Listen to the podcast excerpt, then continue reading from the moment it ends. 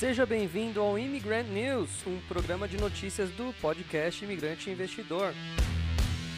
Eu sou Douglas Carvalho, professor, mentor de investimentos, especializado em brasileiros que vivem fora do Brasil e querem aprender a investir na bolsa de valores, não só brasileira, mas também americana e de outros lugares do mundo.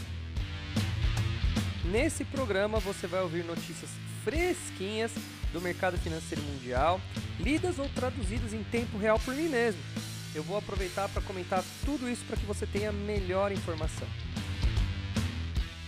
Mas antes, não se esqueça de seguir o podcast e também me seguir nas outras redes sociais. No YouTube é youtube.com.br imigranteinvestidor, no Instagram é arroba investidorimigrante e no Facebook é facebook.com barra imigranteinvestidor.br. Agora bora relaxar e ouvir as notícias.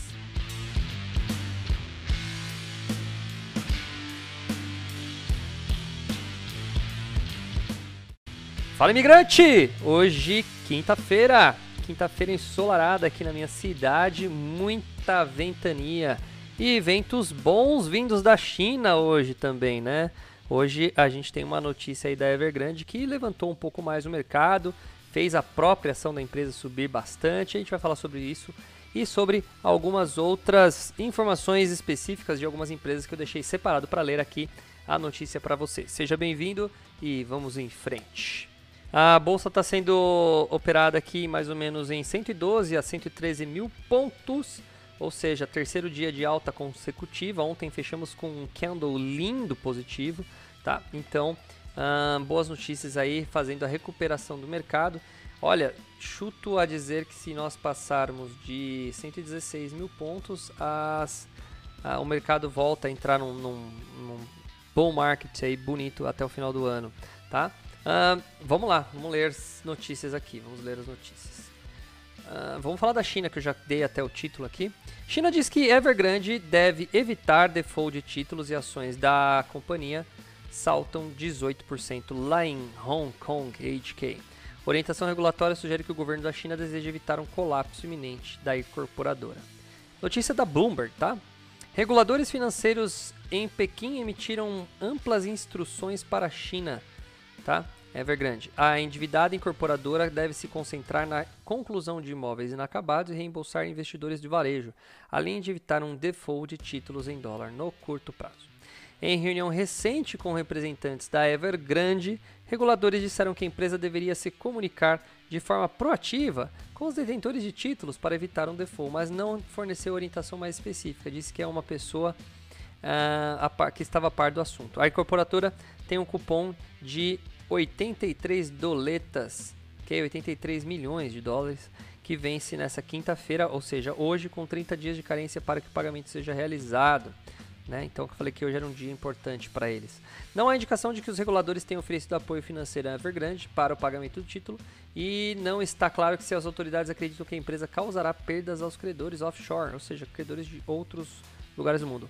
Autoridades buscam mais detalhes sobre o perfil dos detentores de títulos da Evergrande, disse a pessoa que pediu para não ser identificada, né? Tudo que é da China você tem que tomar cuidado. Os caras estão espertos, né? Eles não querem ser identificados para que um chinês não desapareça, né? Não sei se vocês lembram o caso do Jack Mao, é o nome dele. O cara quadrada que é dono da Alibaba é Jack Mao. Deixa eu ver se é esse mesmo nome do cara. Sim, Jack Mao. Ele ele sumiu, né? Vocês lembram essa história? Não sei se vocês lembram, mas ele desapareceu depois que ele fez uma palestra e deu uma criticada no governo chinês, tá?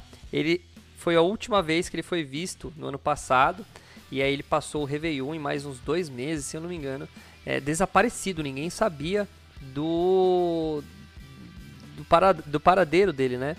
Aí ele volta normalmente, como se nada tivesse acontecido, quietinho no canto dele, eu acho que esse cara tomou uma chibatada nas costas bonita do governo chinês lá, mas vamos lá, né? Seguimos aqui porque antes que o governo venha me pegar aqui em casa também. Pessoal, eu moro na Guiana Francesa, é só me procurar aqui, tá? Uh, embora a orientação regulatória ofereça poucas pistas sobre qual será o passo dado pela Evergrande, sugere que o governo da China deseja evitar um colapso iminente da incorporadora, o que poderia sacudir os mercados financeiros e reduzir o crescimento econômico. Qualquer sinal de que o governo de Pequim está tomando medidas para que Evergrande tenha mais tempo para administrar seus problemas de dívida pode acalmar investidores na China e no mundo. Com receio de um colapso da Evergrande, os custos de financiamento para outras incorporadoras chinesas com grau especulativo dispararam, ou seja, a Evergrande deu calote, os outros, as outras construtoras se lascaram. Levantando dúvidas sobre a saúde financeira de alguns bancos de menor porte do país, investidores do varejo, compradores de imóveis e fornecedores fizeram protestos nos escritórios da Evergrande lá na China. O mercado de Hong Kong a Nova York foram sacudidos nesta semana em meio a temores de contágio financeiro da incorporadora imobiliária mais endividada do mundo.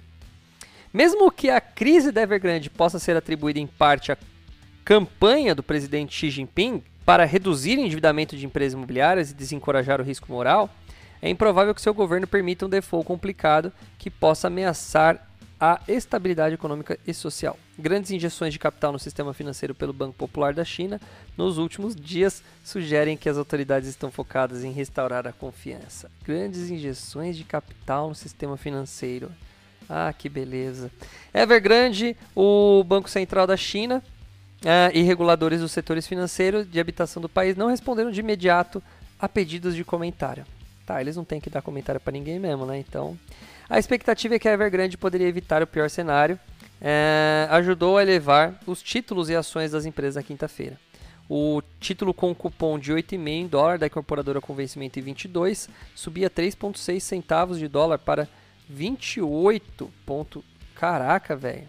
28,9 centavos às 16h32 do horário local. Ainda refletindo expectativas de forte redução, mas não de extrema quanto ao início dessa semana. Ações deram salto de 18% em Hong Kong, reduzindo as perdas desse ano para 82%. O rally foi impulsionado em parte por um comunicado da Evergrande na quarta-feira, segundo o qual o pagamento de juros de um, um dos seus títulos em yuan foi resolvido por meio de negociações fora da Câmara de Compensação. A incorporadora provavelmente fechou um acordo com os detentores de títulos locais para adiar o pagamento, sem que isso fosse classificado como default, disseram os analistas. Ou seja, ela foi lá e falou assim: devo, não nego, pago quando posso, quando puder, né? E aí, todo mundo ficou feliz com essa notícia. Não está claro se a Evergrande poderia fazer algo semelhante com seus títulos em dólar, afinal agora é dólar, né? Embora algumas das notas tenham como detentores o fundador da empresa, o bilionário Rui Kayan, e parceiros. Os credores também incluem empresas do investimento global que podem estar menos dispostas a aceitar os arranjos de pagamentos obscuros, né? Ou resumindo aqui a notícia, né? Eles estão fabricando boas notícias. Eu não estou muito feliz aí com essas é, condições aí que a Evergrande tem feito. Ficaria com o meu burrinho ainda na sombra antes de entrar em qualquer coisa relacionada a isso. Agora uma notícia aqui do Brasilzão. Banco Central foi hawkish ou dovish? Copom divide opinião de analistas e ganha tempo para avaliar cenário. A não indicação de aceleração do ritmo da alta Selic se contrapôs à citação de que o ciclo de aperto deve avançar no território contracionista. O Banco Central confirmou as expectativas e elevou a Selic em um ponto para 6,25 ao ano, além de indicar que pretende manter o ritmo de aperto na próxima reunião. A decisão vem em linha com o esperado depois da sinalização dada por Roberto Campos Neto, uh, que não iria acelerar o movimento. Entretanto, os analistas estão divididos sobre a indicação emitida pela autoridade monetária. De um lado, alguns leram o comunicado como dovish, porque o BC não indicou aceleração do ritmo de alta da Selic.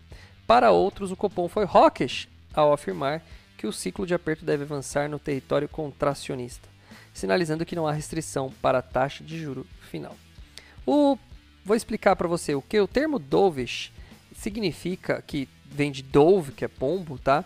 É uma postura favorável a taxa de juros mais baixas, uma menor preocupação com a inflação, ou seja, tentando é, expandir a, o consumo num país. Então você está buscando mais crescimento, porém com o risco da inflação.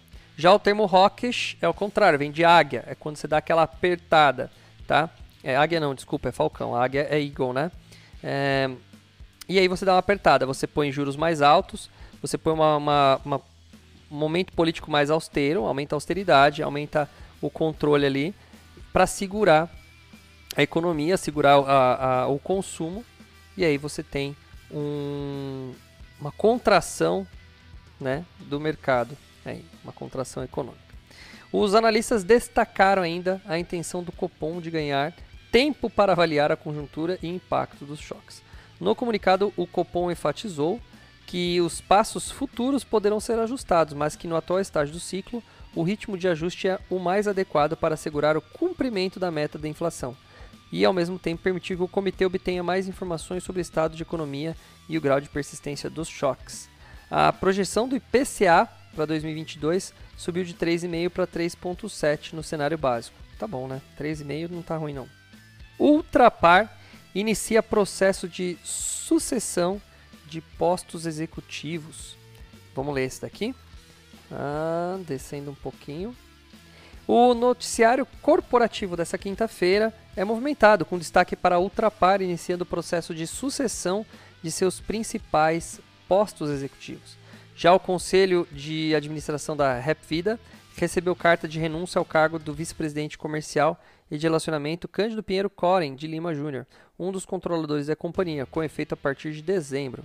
O Conselho de Administração da Ipera aprovou o pagamento de 194 milhões em juros sobre capital próprio, ou seja, 30 centavinhos para cada ação ordinária. No caso, voltando para Ultrapar, uh, o processo de mudança de presidência, sua maior unidade de negócios, rede de pós-combustíveis e Piranga é o que vai ser mudado. A companhia afirmou em fatos relevantes ao mercado que o vice-presidente comercial da Ipiranga, Leonardo Remião Linden, foi eleito novo presidente executivo da rede no lugar de Marcelo de Araújo, que assumirá a diretoria executiva corporativa e de participações da holding. As mudanças serão implementadas em outubro já. O BBI avalia que os papéis da Ultrapar poderiam reagir positivamente à notícia, porque o mercado vê necessidade de mudanças estratégicas na, na Ultrapar. O banco diz que o maior desafio será elevar a lucratividade na Ipiranga e aponta que Marco Lutz é um nome forte para executar essa tarefa. O Bradesco BBI mantém a sua avaliação neutra para Ipiranga e diz avaliar que a perspectiva de margens para Ipiranga continua altamente incerta. Preço-alvo de 21 para esta querida ação. Petrobras. A Justiça Federal do Rio de Janeiro determinou que a Petrobras regularize a contratação de escritórios de advocacia estrangeiros. A ordem é para a estatal comece a exigir das bancas de inscrição, nas, na, desculpa, das bancas a inscrição na ordem dos advogados, ou seja, só contratar pessoas com a OAB, tá?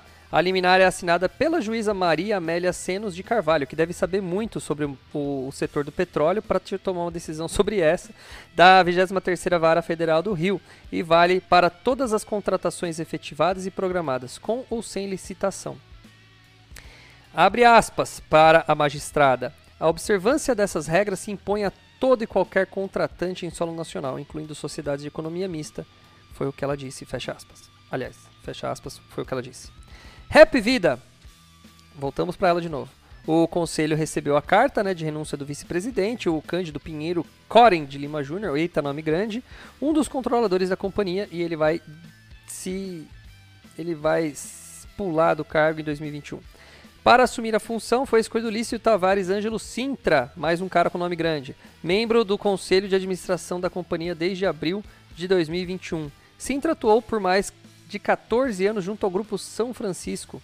Durante esse período, ele liderou a área comercial por 5 anos, bem como foi CEO do Grupo São Francisco de 2009 até a alinhação ao Rap Vida em 2019. Bom, é um cara que tem um currículo interessante e um nome grande. E pera, de novo, uh, pagamento eu já falei, então vou pular esse daqui. que mais? Carrefour, nossa, faz tempo que eu nem lembro que existia ação do Carrefour.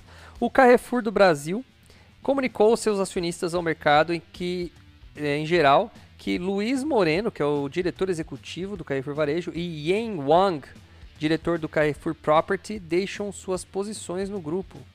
Tá? Stephanie McQuire, uh, CEO do Grupo Carrefour Brasil, acumulará a função de CEO do Carrefour Varejo, e Stefan Engelhardt, diretor executivo de Relações Institucionais a função de diretor executivo da Carrefour Property. Pera aí, deixa eu entender o negócio. Stephen McQuire acumulará CEO, função de CEO do Carrefour, do Carrefour Varejo. E outro Stefan Engelhard vai assumir o Carrefour Property. São dois Stephanies, então. E engraçado que Stephanie é o nome da minha irmã e ela é uma mulher. Aqui, pelo jeito, são homens, né? Porque tá aqui diretor executivo.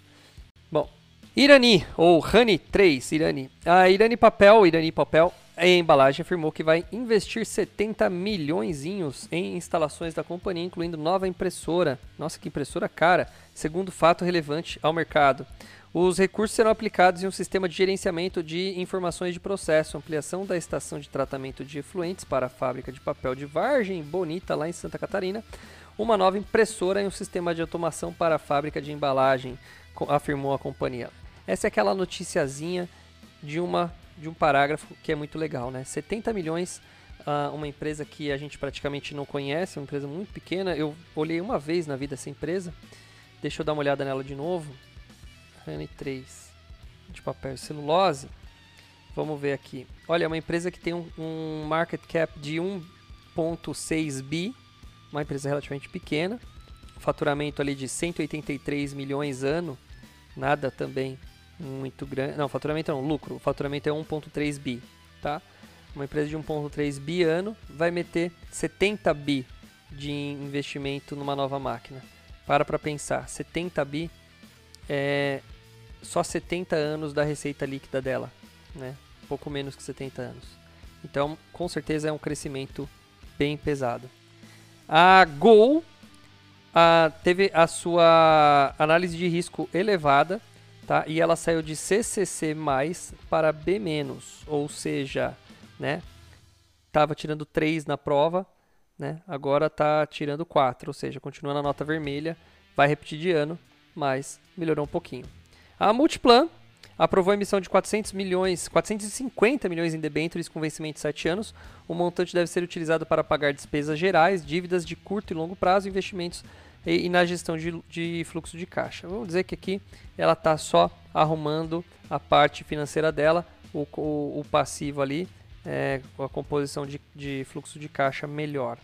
Legal, normal. Empresas fazem isso toda hora, não é uma notícia que é, assusta ou empolga.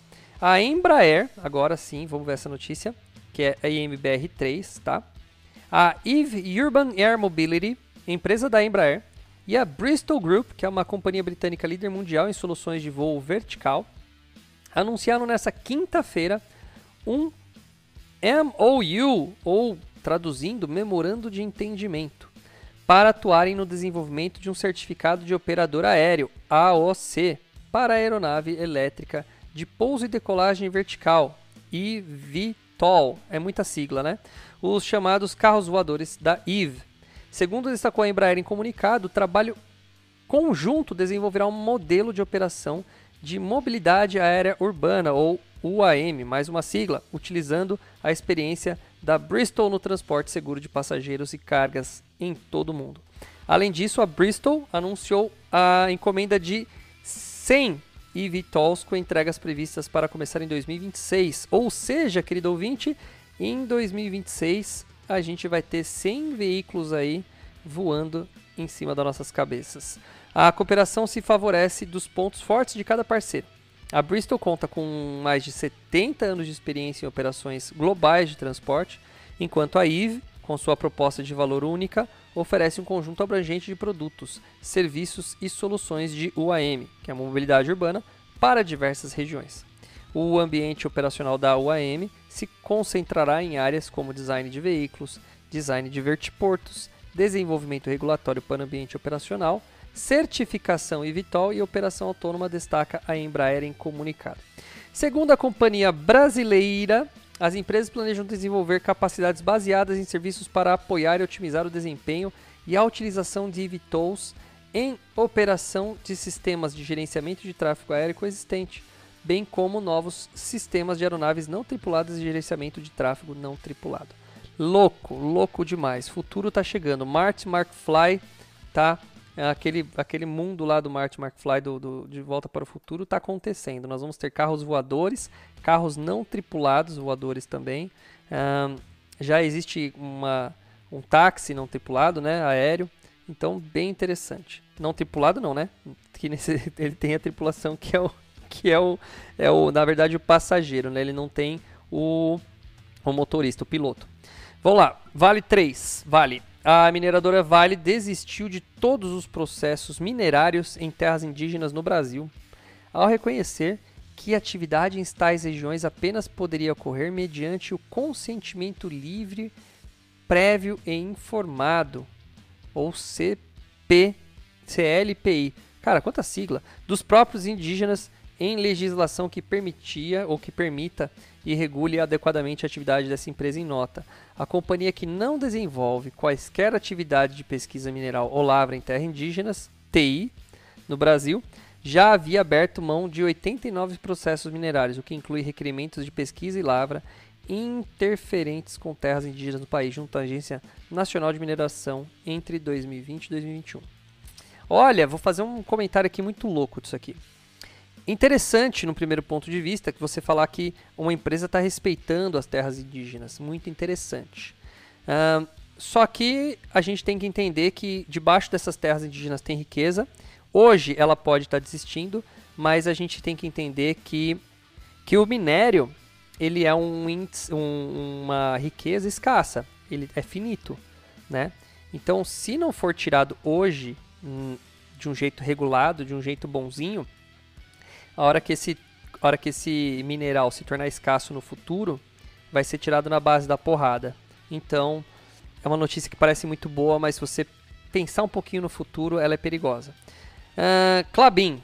Vamos falar da Clabin, ou Clabin. Clabin, KLBN 11. A Clabin informou na quarta-feira a morte do presidente do Conselho de Administração, Armando Clabin, aos 89 anos no Rio de Janeiro. Que pena. O executivo é, é considerado um dos que impulsionaram, no início dos anos 2000, a companhia a focar no ramo de embalagens. Atualmente, a Clabin é a maior produtora de papel para embalagens do país, tendo ingressado também em produção de celulose. A companhia não informou a causa da morte. Ó, 89 anos também não precisa se preocupar muito, né? Provavelmente uma causa natural. Notre Dame. Cara, eu tô namorando essa ação faz muito tempo. GNDI 3. Ontem o Brasil Journal destacou que a Bain Capital está buscando assessores para vender 50% da participação que detém na GNDI. A Bain Capital detém 11,2% do capital e, de acordo com a notícia, já está em negociações avançadas com potenciais assessores para a transação. Segundo a XP, o evento não deveria afetar os papéis da companhia, muito além da queda que teve ontem, né, de 3,9%, uma vez que a fusão em andamento já, irá, já iria reduzir a participação da Bain Capital para aproximadamente 5%. E dois, o montante da transação de aproximadamente 2,7 bilhões será próximo de seis vezes a estimativa de volume médio negociado da empresa pós-fusão. Aí a XP reitera a recomendação de compra, pois não enxerga mudança relevante de fundamentos. Cora Saúde.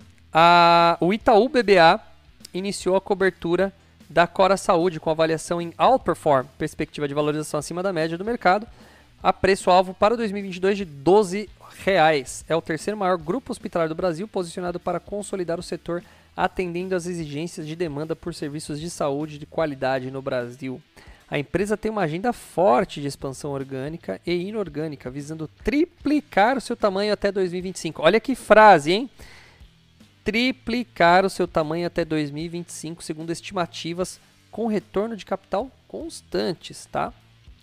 Bom, essa é a intenção. Se eles conseguirem triplicar, tá aí uma empresa que a gente pode bater o olho e seguir em frente. Ótimo, ótimo, ótimo. Essas são as notícias mais interessantes das empresas aqui na região.